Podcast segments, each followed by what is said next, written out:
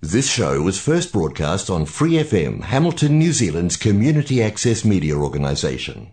For more information on our lineup of shows and the role we play in the media, visit freefm.org.nz. Hi, it's Vanessa from the Fighting Stigma Show on Free FM. Are you a Waikato local? Do you have an idea for a radio show? Do you want to try your hand at being a content creator on Free FM? If so, check out our website on freefm.org.nz or find Free FM on Facebook and get in touch.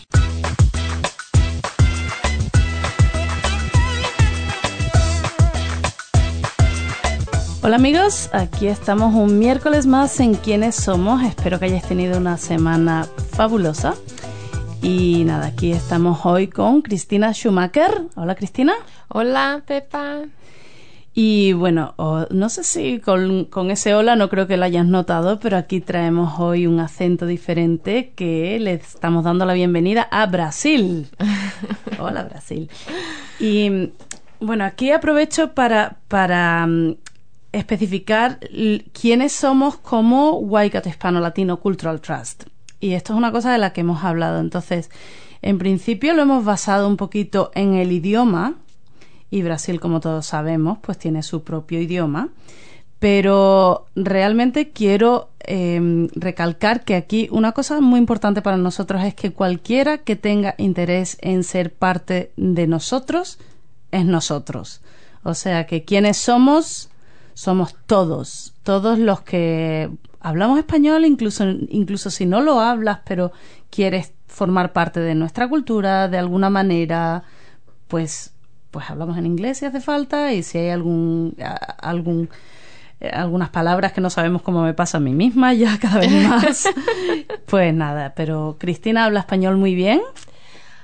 Pero Ah, yo intento de hacerlo, a ver si yo logro hacerlo bien. Lo vas a hacer. Lo vas a hacer increíble. Muchas gracias. muchas gracias. Quiero que sea, mm, que quiero tener, uh, quiero ser clara. Y si hay la oportunidad de hablar de mi maestrita, Mafalda, con quien aprendí a hablar leyendo todos sus libritos me encanta Mafalda. ¿De dónde era Mafalda? ¿De dónde qué? ¿De dónde era Mafalda? De Argentina. Argentina, claro. Bueno, vamos a, vamos a hablar de ti primero y luego hablamos de Mafalda. Cuéntanos, eh, bueno, Cristina es una mujer que, que, ha hecho muchas cosas en su vida, muy interesante, tiene una trayectoria muy interesante, se dedica a las lenguas, la lingüística, entre otras cosas, pero eso lo vamos a ir contando poco a poco. Vamos a empezar como, bueno, como muchas veces hacemos, por, por el principio. ¿De dónde vienes? Bueno, yo soy del sur de Brasil, de una ciudad de Porto Alegre, es la capital del estado de Río Grande do Sul. Con, eh, eh, frontera con Uruguay, Argentina, no solo Uruguay y Argentina, Paraguay es just solamente un, un, una cosita muy chica, creo que no ¿Está, cerca de esos países o estás así más dentro? No, cerca con, con la, la división con Uruguay y Argentina. Vale, ¿y cuánto se tarda, por ejemplo, en llegar desde, desde casa de tus padres a Buenos Aires? A Buenos Aires. Uh, creo que 1500 kilómetros. Yo sé que para uh, ir a Montevideo son 7, 12, 7, 12 horas, 700 kilómetros. Ah, bueno, De Porto Alegre a, hasta Montevideo. Los conceptos de las distancias, depende de, Eso. en, en, América del Sur todo es así, es muy más lejos que aquí o en Europa. En Europa, claro. Por eso, por eso pregunto, porque para mí mis conceptos de viajar en Europa es como está todo como muy fácil, muy, accesible. sí.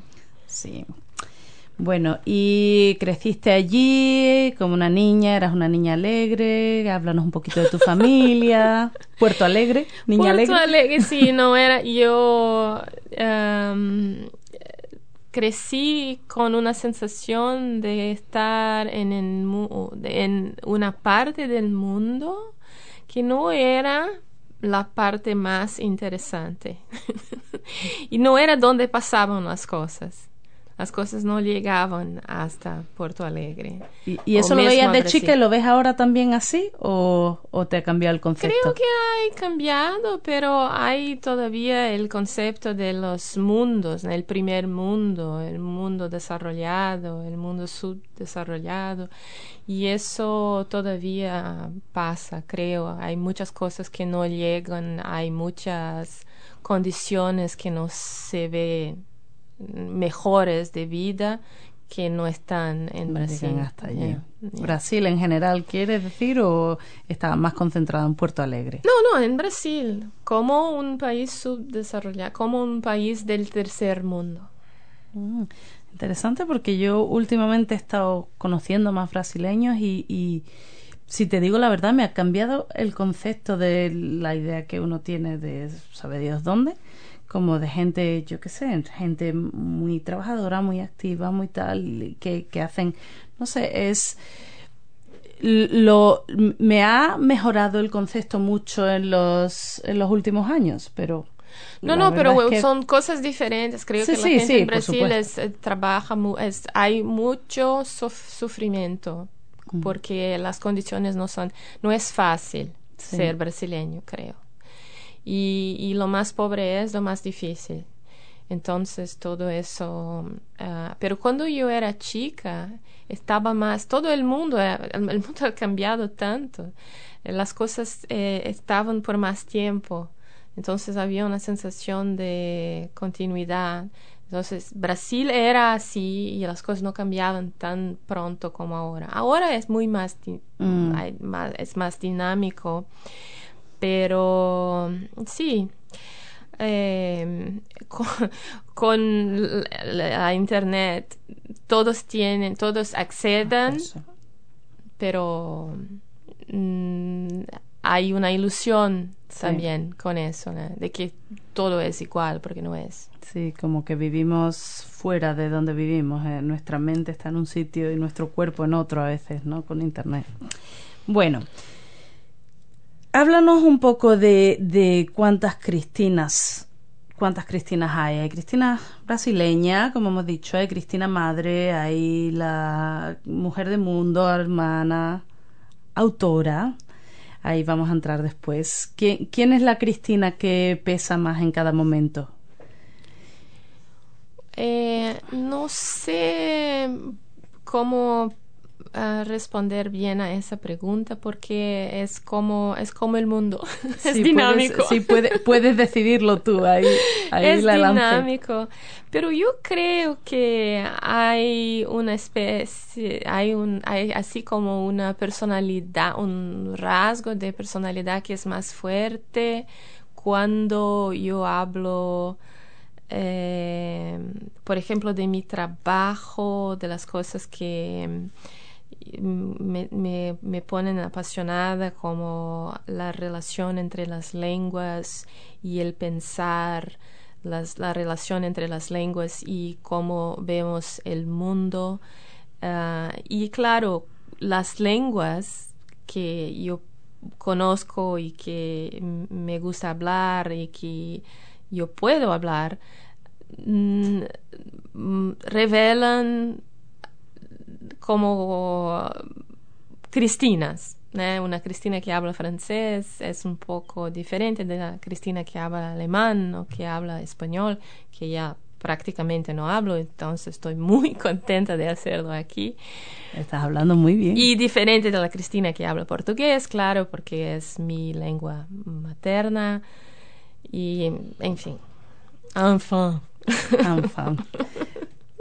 Me parece súper interesante lo que estás diciendo, porque realmente estamos, estamos entrando en un concepto grande de que lo que es hablar, lo, cuando hablas en un idioma, te sumerges en, un mundo entero que viene unido a ese idioma, que, que bueno, yo conozco a Cristina y, y, y lo que es el idioma va, va muy unido a lo que es la cultura, no es, no es palabras que No, se traducen no en otras palabras. Exactamente. Y estructuras, y porque son como eh, filtros.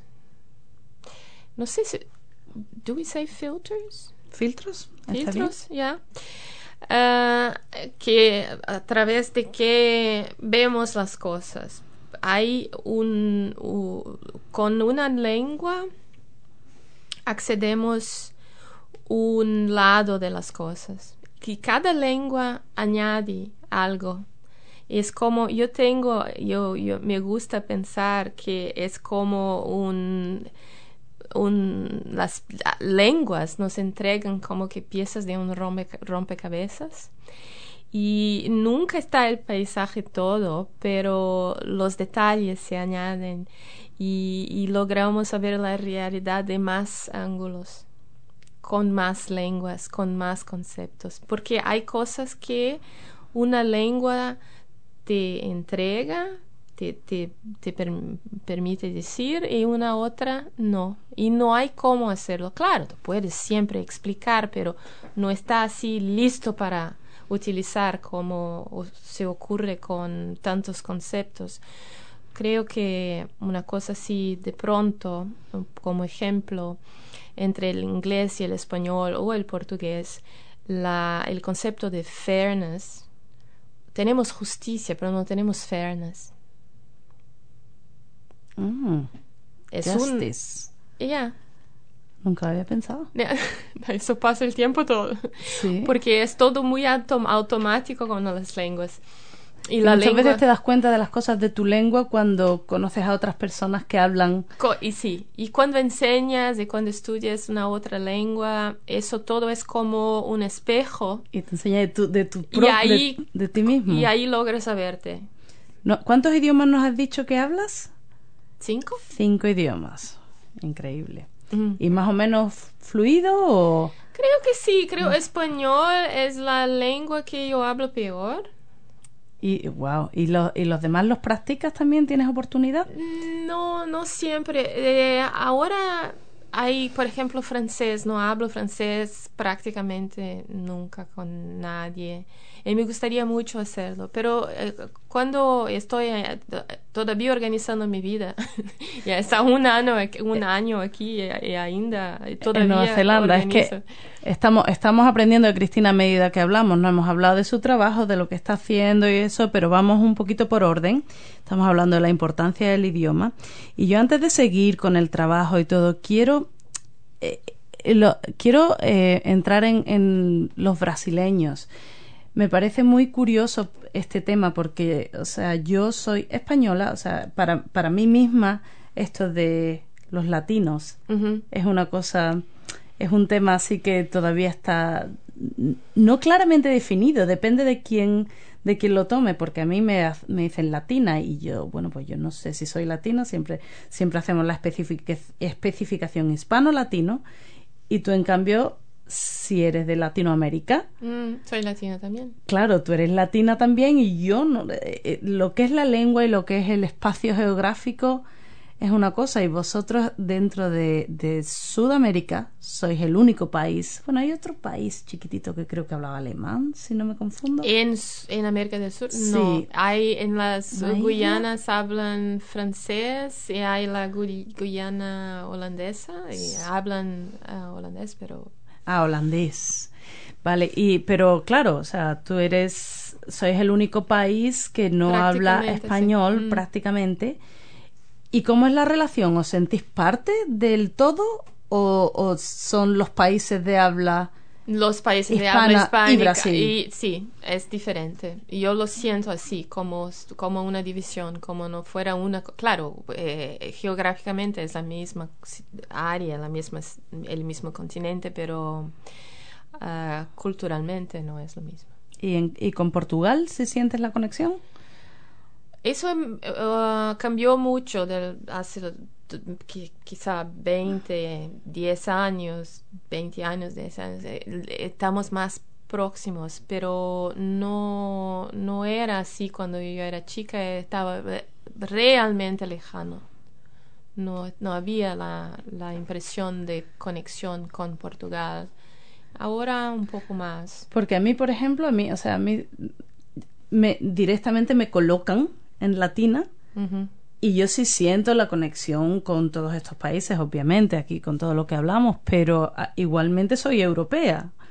que, que, es, que es, como, es como confuso de alguna manera el cómo nos sentimos también depende de tantas cosas y el idioma obviamente es un punto muy muy importante de unión de las personas.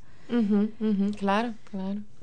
Bueno, ¿y el español? ¿Cuánto, cuándo, ¿Cuándo aprendiste español? ¿Dónde? ¿Cómo? Pero como dije, cuando yo era chica yo leía Mafalda. Ah, sí, hablando de Mafalda ahora. Sí, y, la profesorita. Y muchas veces, muchas veces la misma, el mismo librito yo leía y así que de corazón aprendí. Pero tú aprendiste sola, o sea y claro, y, viajábamos a Uruguay, a Argentina con mis padres muchas veces, y cantando también las canciones de protesto de América del Sur, como las que Mercedes Sosa canta y Violeta Parra y todo eso. Bueno, creo que creo que ya estamos entrando en la canción. Ah, sí. La canción Mercedes Sosa, Violeta Parra. ¿Escuchas mucha música en español? ¿Conoces mucha música en español? No mucho, pero algunas cosas. Sobre todo eso de Latinoamérica, las canciones. Dinos qué canción nos traes, qué canción has escogido para hoy. Para hoy he escogido la canción Volver a los 17 que me hace llorar siempre, oh. porque es tan rica, tan, no sé, que me, me toca profundamente, es muy, muy linda. ¿Y mm, volverías a los 17? no tengo, no, no, logro hacerlo. no logro hacerlo, pero, pero ¿te gustaría?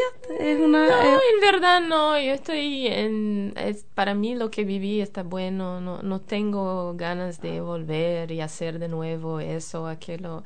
Yo comprendo que no hay aquí y cuando, no hay o dónde y cuando, hay dónde cuando. Entonces lo que haces es lo que, lo, lo, que puedes hacer en un momento de tu vida donde estás. Es una cosa entera, no es, ah, bueno, si yo volviera y yo podría ser diferente, claro, pero yo no era la misma persona, entonces no existe eso de separar el cuándo del, del, del dónde. Sí, yo no volvería ni loca, por eso te lo preguntaba, o sea, cada cosa tiene su momento y me parece que lo de entero lo dejamos mucho más claro de cómo yo lo, me lo planteaba a mí misma. Vamos a escuchar la canción y ahora hablamos.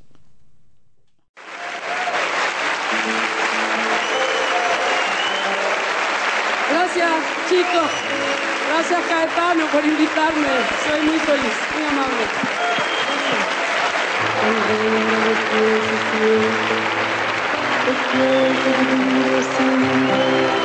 Es como descifrar signos sin ser sabio competente, volver a ser de repente tan frágil como un segundo, volver a sentir profundo como un niño frente a Dios.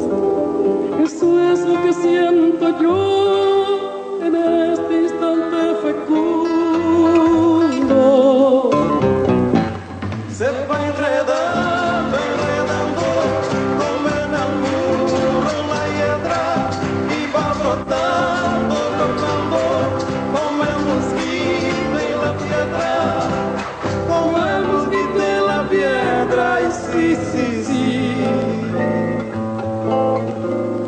paso retrocedido. Cuando el de ustedes avanza, el arco de las alianzas ha penetrado en mi nido. Con todo su colorido, se ha paseado por mis venas y hasta la dura cadena con que nos ata el destino. Es como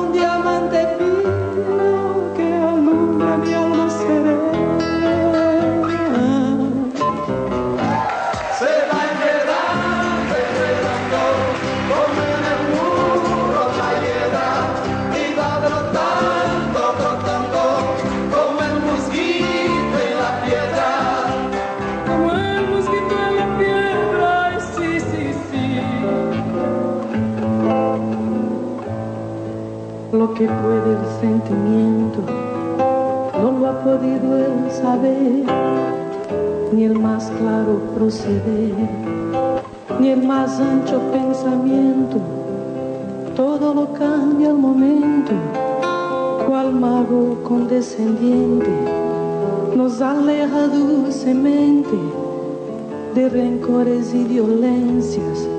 Solo el amor con su ciencia nos vuelve tan inocentes.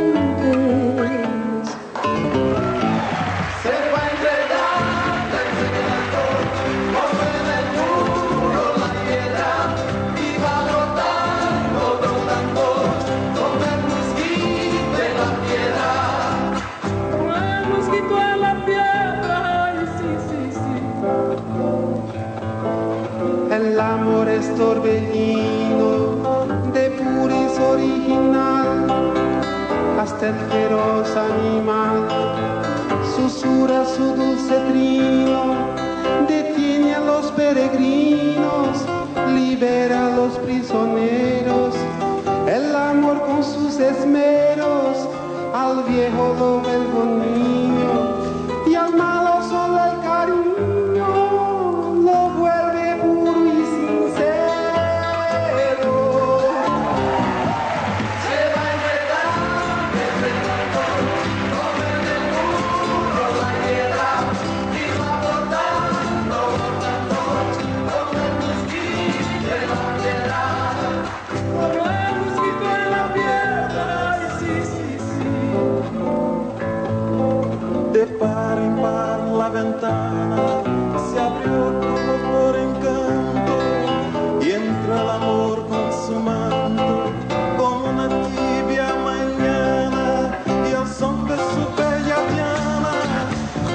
hizo brotar al jazmín volando con serafín al cielo le puso aretes y mis años 17 los convirtió el querubín.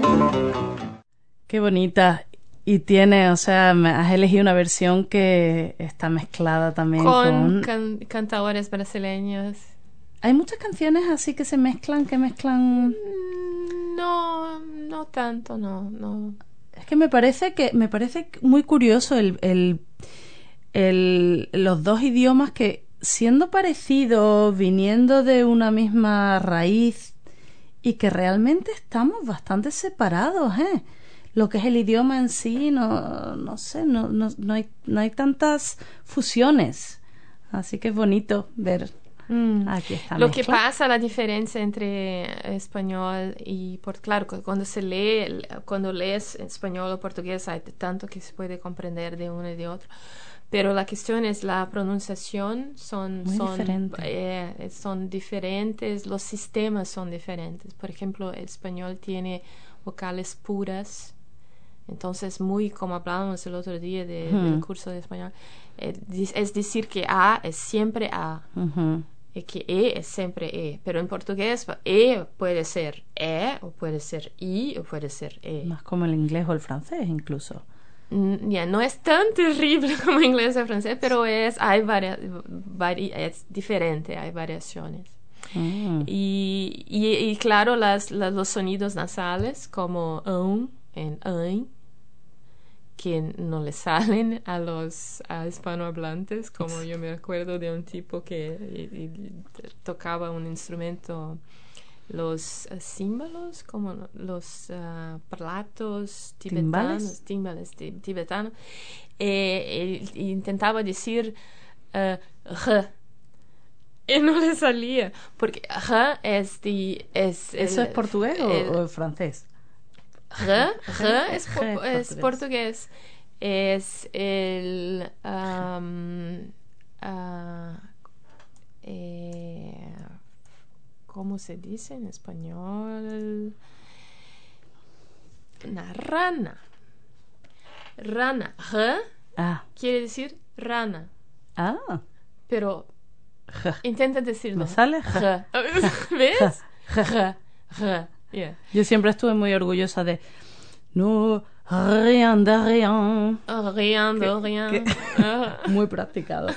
Pero luego me han dicho que eso nada más que lo decía así Edith Piaf.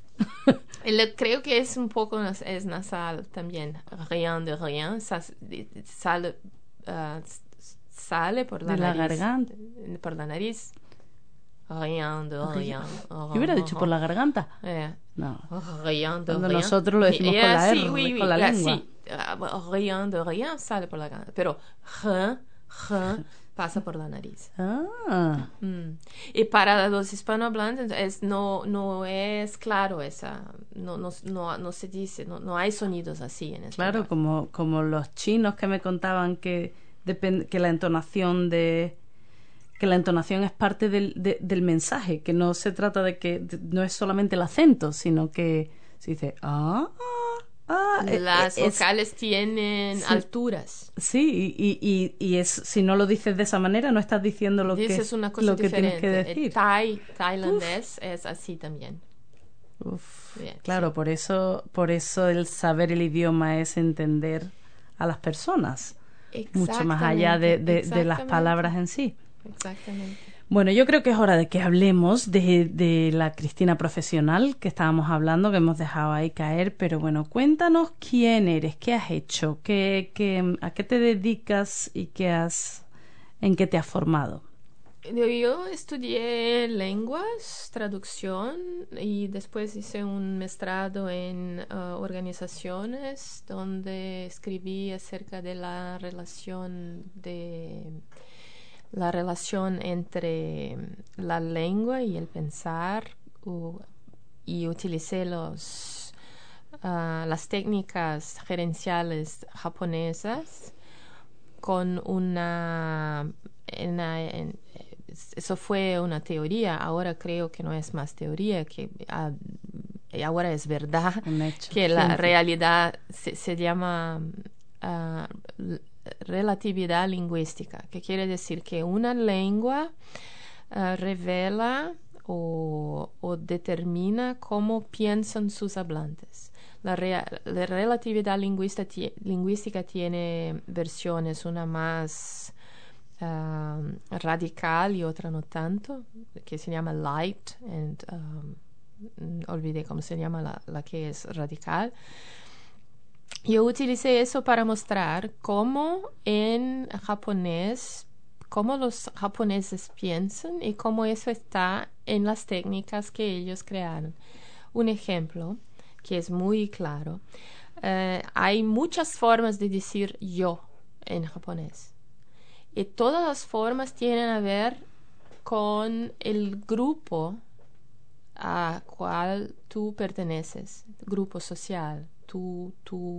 Y- y- en, en la sociedad, ¿qué es? Bueno, soy un hombre, ah, yo soy operario. Bueno, entonces yo tengo mi forma de yo. Yo soy Como el nivel emperador. jerárquico, ¿no? Eso, jerarquía y grupos sociales. Y eso lo dices con tu forma de decir yo. Ajá. O sea, que tú mismo te estás colocando en un sitio que a lo mejor no es tan fácil salir de ahí o tienes que cambiar la manera de decir yo cuando de repente No, y tú imaginas lo que, hizo, lo que eso hace con la forma de ver las cosas, porque ya está. Tú perteneces aquí, no allí o allá. Y, pero Mm. también crea, crea una, un- nuevos, como si fueran compartimentos que no tenemos con un solo yo o- Claro. o I o él claro, o bueno, el- yo. o- o el usted, que no existe en inglés. es una cosa así, pero veces Claro, Cien. claro, multiplicado. multiplicado. wow. Entonces, la posibilidad de haber diferentes yos crea también la posibilidad de que yo sea mi grupo. Yo piense no como individuo, pero como grupo. Claro. Y eso colectivamente es fantástico porque es muy, la, es como si las mentes de la gente tuviesen un entreño En- para trabajar juntos, para hacer las cosas colectivamente. Pero igualmente también crea fronteras. Y hacer, claro, porque no, tú, ah, y, y ahí es, esto es tu papel, tú estás ahí y eso tanto Y puedes no te hacer. muevas y no salgas y no Mm. entres en el mío. lo Eh, cual re- también coarta mucho. También hay muchas implicaciones, hay muchas interpretaciones posibles para eso. Entonces, eso y- escribí acerca de eso y ah, cuando lo hice, yo creo que yo fui la, la única persona en el mundo a utilizar linguistic relativity, la rela- relatividad lingüística, porque se, se decía que era una cosa menor, que no, no era No solo una teoría. Pero hoy día se habla así como una de las cosas las más ah, adelantadas que hay en lingüística y de la relatividad salió la ah, lingüística cognitiva. Uy, ¿qué es exactamente eso? Explorar las lenguas desde el punto de vista de la visión de mundo que ah, ellas entregan. Wow. Uf, podríamos hablar de eso infinito. Pero bueno, entonces eh, de ahí has hablado que escribiste sobre eso, pero escribiste y publicaste. Ah, sí, bueno, entonces eso fue un trabajo de- del mestrado. Después empecé a, a publicar varios manuales, libros para los hablantes de inglés en Brasil, brasileños hablantes de inglés, con explicaciones en portugués acerca de la lengua, los errores más comunes, ah, por qué por qué es la influencia del portugués en el inglés eh, en pronunciación, en estru- estructura, en vocabulario y empecé a, a publicar y creo que la gente tenía sed de unas cosas así porque em- comenzaron a vender como agua.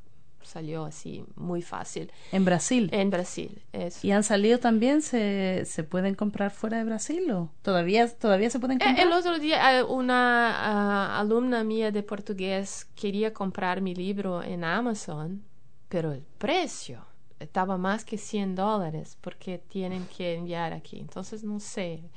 En, teóricamente tú lo puedes comprar, pero no creo que sea muy práctico. Pero están y- ahí, están ahí en Amazon, Sí, dices. sí, sí, varios. ¿Cuántos has publicado?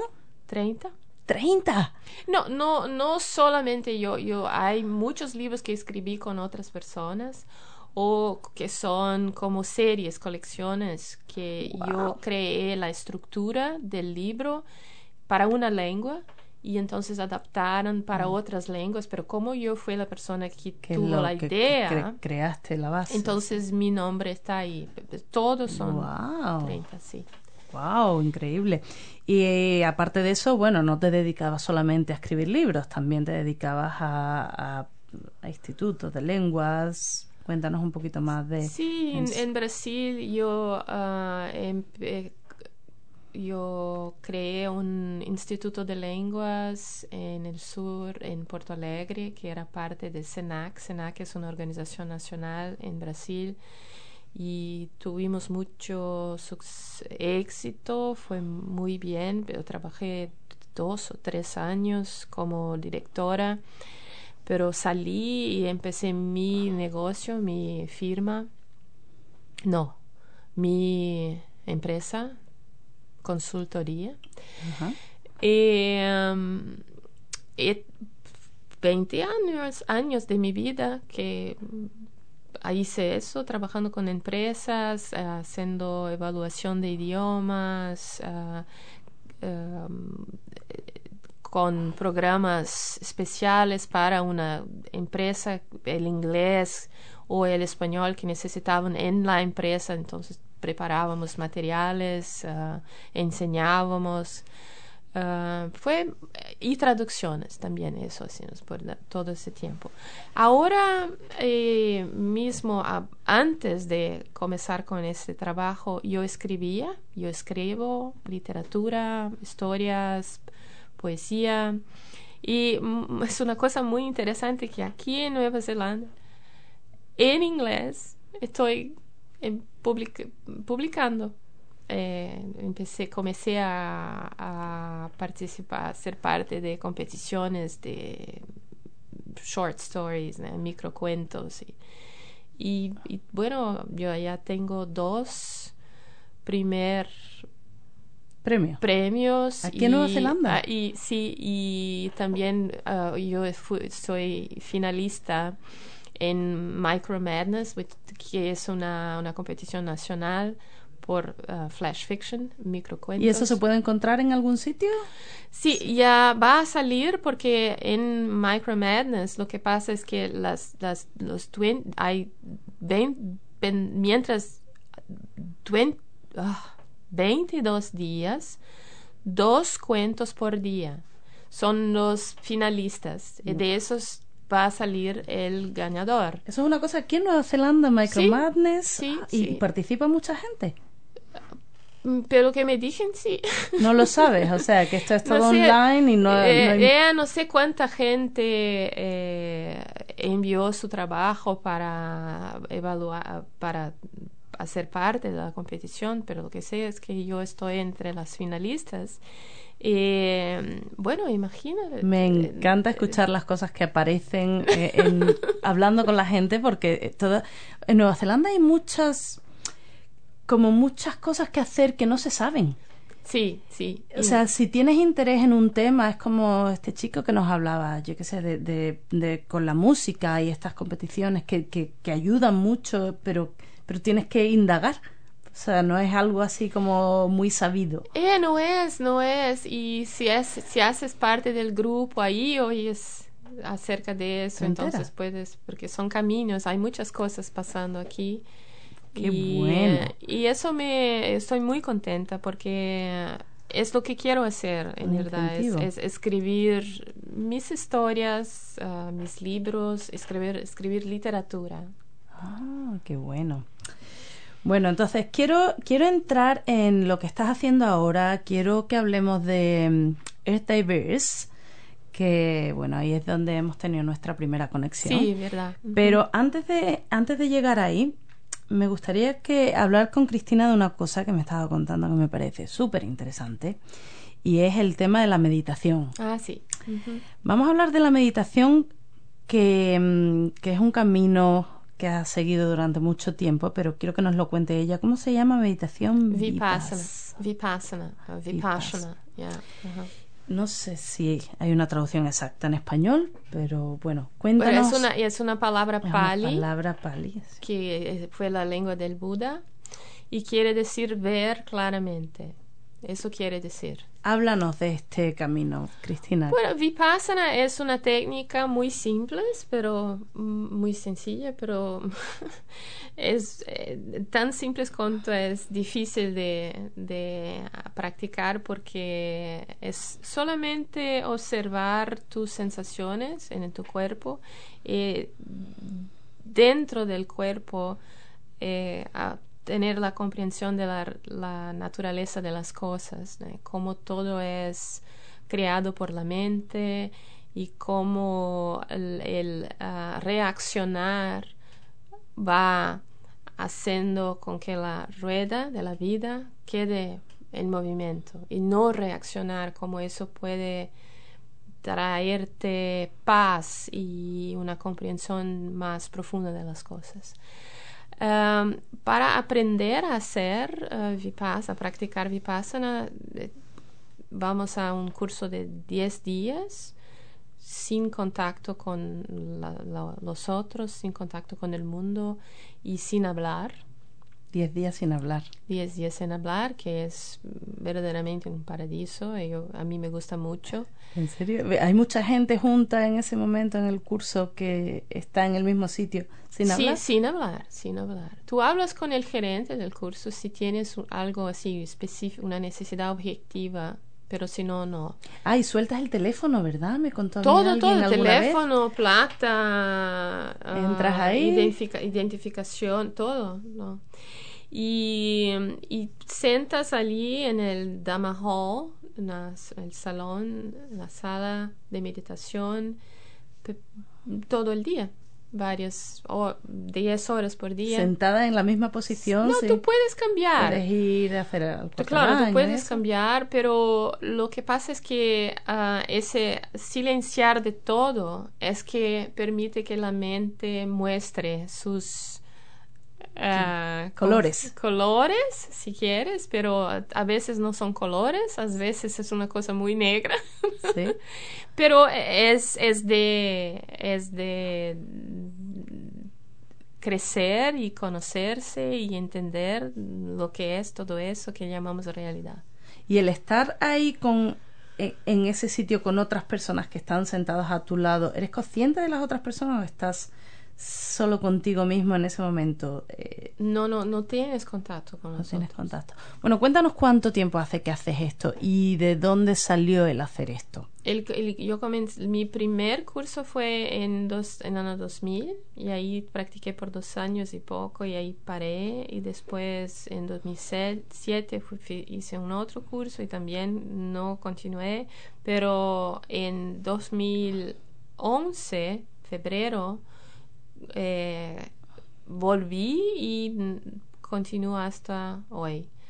Y porque yo buscaba, yo buscaba una práctica que, que eh, fuera una cosa así, una respuesta para mis preguntas y lo que pasa con Vipassana, que yo creo que es el gran, la- el gran differential, la diferenciación, es que mm, es real. La gente que practica está realmente eh, focada en hacerlo y en hacer las cosas como deben. Porque cuando hay grupos religiosos, de religión, lo que sea, empiezan los, las cuestiones de poder y todo eso. No que no haga, pero hay un deseo legítimo de que no, lo más importante es desenvolverse, lo más importante es el conocimiento de sí mismo. Entonces eso habla más fuerte en la práctica de Vipassana. Y- ¿Tú eres religiosa, Cristina? No. No, esto es un poquito... ¿y, ¿Y esta práctica de la meditación vipassana es algo religioso? No, no, es una técnica. Tú- hay gente de diferentes religiones en, en la práctica, eh, sí, que hacen. Pero vipassana. viene, como, como comentabas, viene de Buda, o sea, que, que parte del budismo. No, es que el Buda eh, llegó a esta técnica que se hace en otras, eh, en el budismo. Hay formas de meditación que el Buda también ah, descubrió o empezó a hacer o, o, resumed empezó de nuevo porque son cosas que ya están en la humanidad hace qué sé yo cuánto tiempo. Pero solo la técnica, sin los dogmas, sin las otras cosas, sin los rituales. A mí me, lo, lo que más me gusta de esto que me estás contando es que estamos hablando de una persona que se dedica a las palabras y al hablar con, en, eh, con la boca o con el papel o, o como uno escriba, pero partiendo del silencio. Sí. ¿Cómo es esta conexión de, de interesante? El silencio es lo que más habla, yo creo, en la, porque cuando uno silencia, uno contacta, uno puede empezar a contactar la realidad como ella es. Aunque, bueno, es mi frase, ¿no? De Va- Anaís- vamos con la frase, sí, porque encaja ahora mismo. de Anaïs Nin que dice que no, ve, no vemos al mundo como él es, sino como nosotros somos. Entonces es para siempre, por toda la vida, eh, intentar a ver las cosas sin el ah, vuelo de la, el- el- la lente del yo, del yo que habla, del yo que quiere, del yo que no quiere, que reacciona, porque eso mm, saca la clareza. Prisma.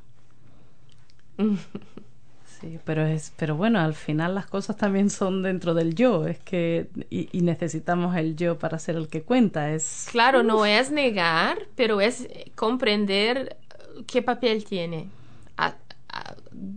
¿Dónde, ¿Eso es para todo o para algunas cosas? ¿La lengua es para todo o para algunas cosas? todo relativo. Eh, sí, yo, yo a veces creí con el... Me viene a la mente una frase, no sé ni de dónde sale, que lo que es, es. Y ahí lo rompemos. Ahora mismo estamos rompiendo totalmente ese concepto de lo que es es. Mm, Lo mm. que es depende y además y además es dinámico. Todo es dinámico. Además lo que lo que ahora mismo es bueno, el- imagínate lo que hemos aprendido de esto con COVID. Ah, sí, y, y normalmente aprendemos con el sufrimiento, pero no, no tiene que ser. Si, si tienes el foco en, en crecer y en comprender las cosas siempre, no, necesa- no es necesario el sufrimiento, pero creo que olvidamos y ahí sufrimos.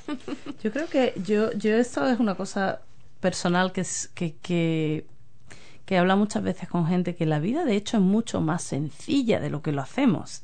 Sí. Que, que por ahí complicamos con darle demasiados pensamientos, demasiadas vueltas a las cosas. eh, estamos, uy, me está interesando a mí esto de, de, de volver y pararte porque me trae much, me trae muchos recuerdos de muchas cosas y de y de mi vida con la falta de silencio porque donde yo crecí estábamos hablando antes que como que silencio significaba no estar utilizando el tiempo en algo útil en algo útil. El, el silencio era, eh, era inútil, básicamente. Y yo siempre sentí esa necesidad de calma, no hablar, de sentarme delante del mar, sola. sabes, Pepa, que al final del curso de 10 días, bueno, podemos hablar el último día, ya podemos hablar porque sabemos que vamos a salir, volver al mundo. Entonces no es así, cállate y ahí estás en el Ah. mundo de nuevo. Tienes ahí un día para adaptarse. Lo que pasa es que la gente está, prácticamente todos están eh, felices, están bien porque es como una limpieza interna los 10 días de meditación. Y para mí eso quiere decir que todo que nos hace eh, tristes o que nos da- de- hace deprimidos, que son problemas, son cosas que están en nuestras mentes, porque si limpiamos, estamos bien. ¿Qué quiere decir eso? Creo que si tú pasas ahí 10 días sentado sin hablar, tú vas a enojarte. ¿Qué es eso? No, no, pero el contrario pasa, justamente porque estás con tu mente limpia. Y aprender a vivir contigo mismo también, como que... Y de ahí No, viene la idea de ver claramente. Mm. De ahí viene la idea ves, de ves tú, vipassana. ves tú lo que tú ves, no lo que te ha dicho la sociedad, lo que te ha dicho tu familia, lo que te ha dicho tal. Aprendes a, a, a reciclar lo que es tuyo personal, supongo. También, pero sobre todo un acceso a las cosas como ellas son. Y es difícil de hablar de eso así porque no es... eh, hay que hacer el curso.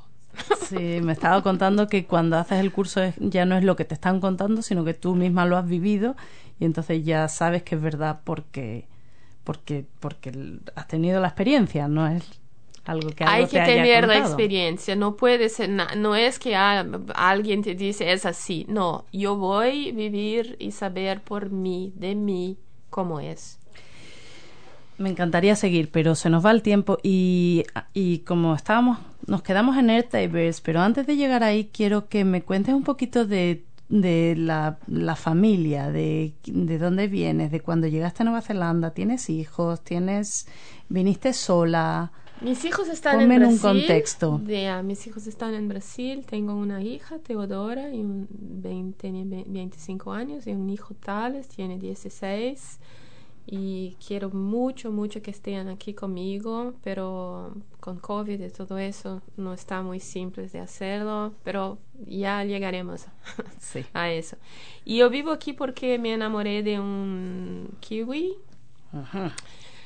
Que conocí en 1997, eso quiere decir más de 20 años atrás, y eh, cuando eso, eso pasó yo tenía el padre, estaba con el padre de mis hijos, él estaba ¿Brasileño? con su, no, eh, inglés, pero vive aquí hace muchos años.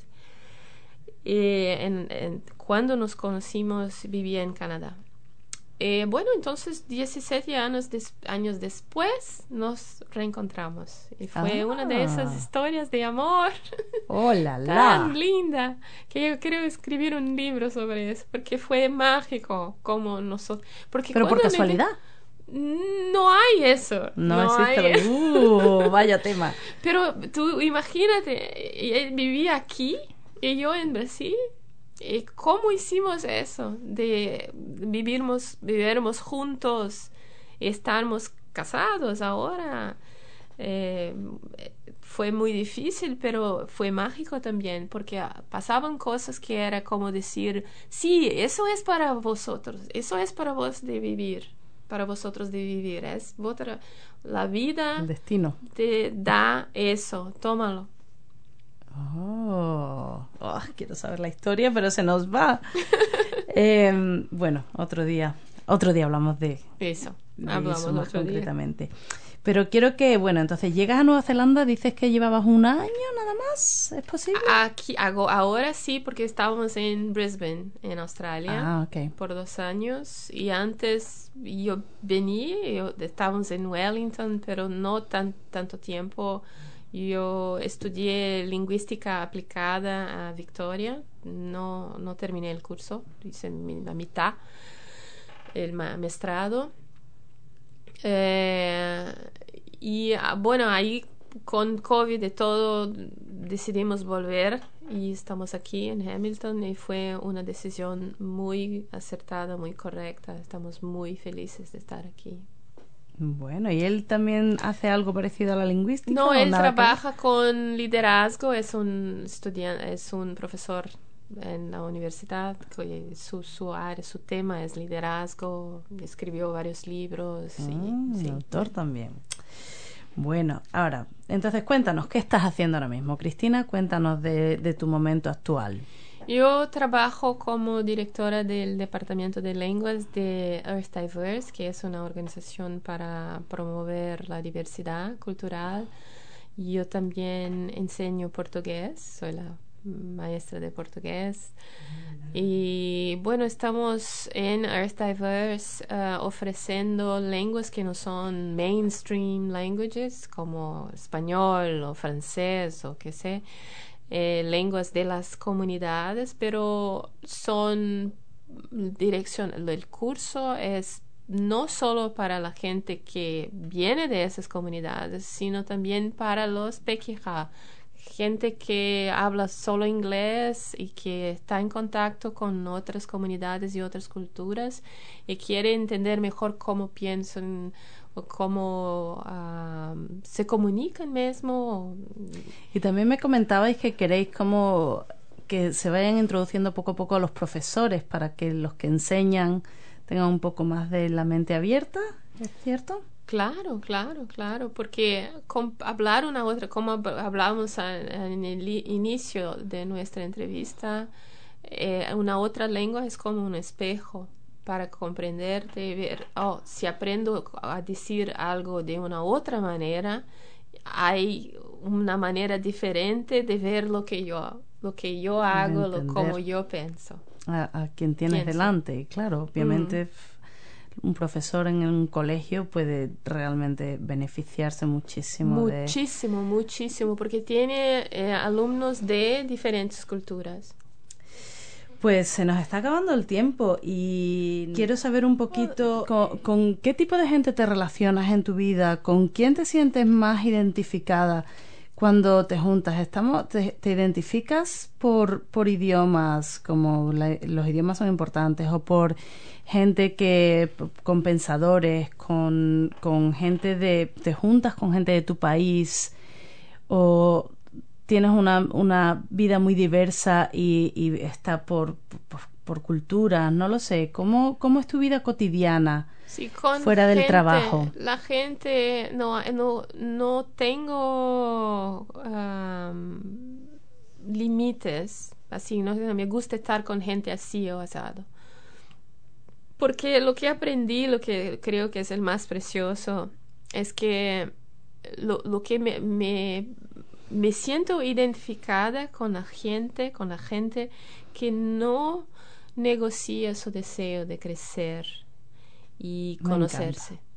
Me encanta. Que sea, lo- no importa do- de dónde viene, qué lengua habla, si tiene eso, hay algo en mí que eh, ecoa. Atracción. Eso es. eh. Una atracción. me encanta, Exactamente, sí. Porque yo, por ejemplo, siempre los viajeros, la, gente que es viajera de por sí. Pero son personas que están buscando. Suele si no, hay- no viajan, no, no hay cómo. No, no- van juntos esas cosas. Cristina, ¿qué, qué, qué te gustaría, mm, qué se te ha quedado en el tintero? ¿Qué te gustaría contarle a la gente que un buen consejo, eh, estando aquí en Nueva Zelanda, gente de fuera, em, algo que, que creas que es importante, un mensaje?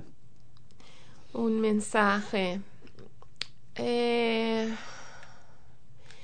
creo que nosotros que estamos aquí en este momento del mundo, donde el, donde el mundo está pasando por tantas dificultades, ah, creo que tenemos un, yo tengo un senso de gratitud muy fuerte.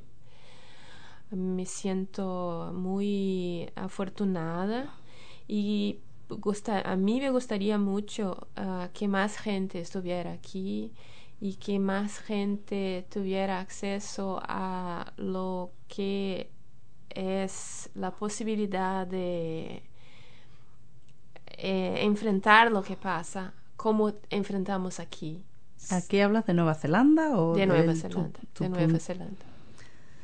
Sí, porque hay, bueno, hay distintas, distintos pensamientos, pero obviamente hay que hacer el esfuerzo para tener la recompensa. No, y que no, yo hablo de una cosa bien objetiva, que es cómo estamos viviendo la pandemia aquí, que no es, ¿no? porque olvidamos, es, tan, es prácticamente una vida normal que tenemos aquí. Mm. Sí, yo el otro día me puse la máscara un rato y es como...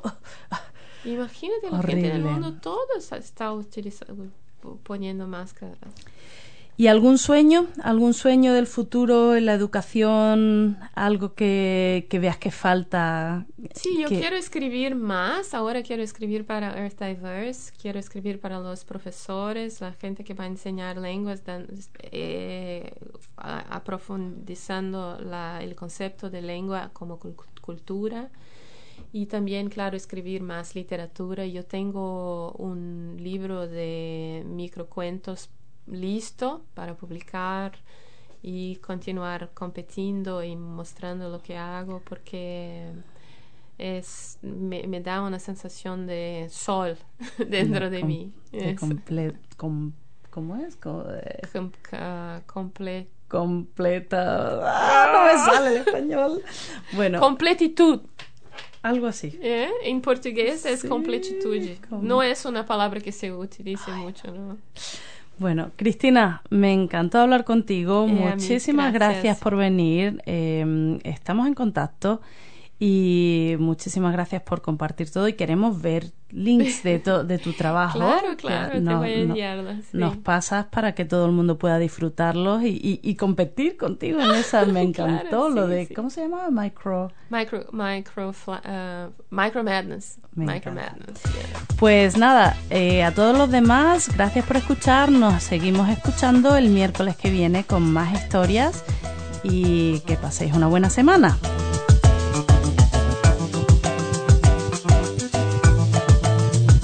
More episodes, use the accessmedia.nz app for iOS and Android devices, or subscribe to this podcast via Spotify, iHeartRadio, or Apple Podcasts. This Free FM podcast was brought to you with support from New Zealand On Air.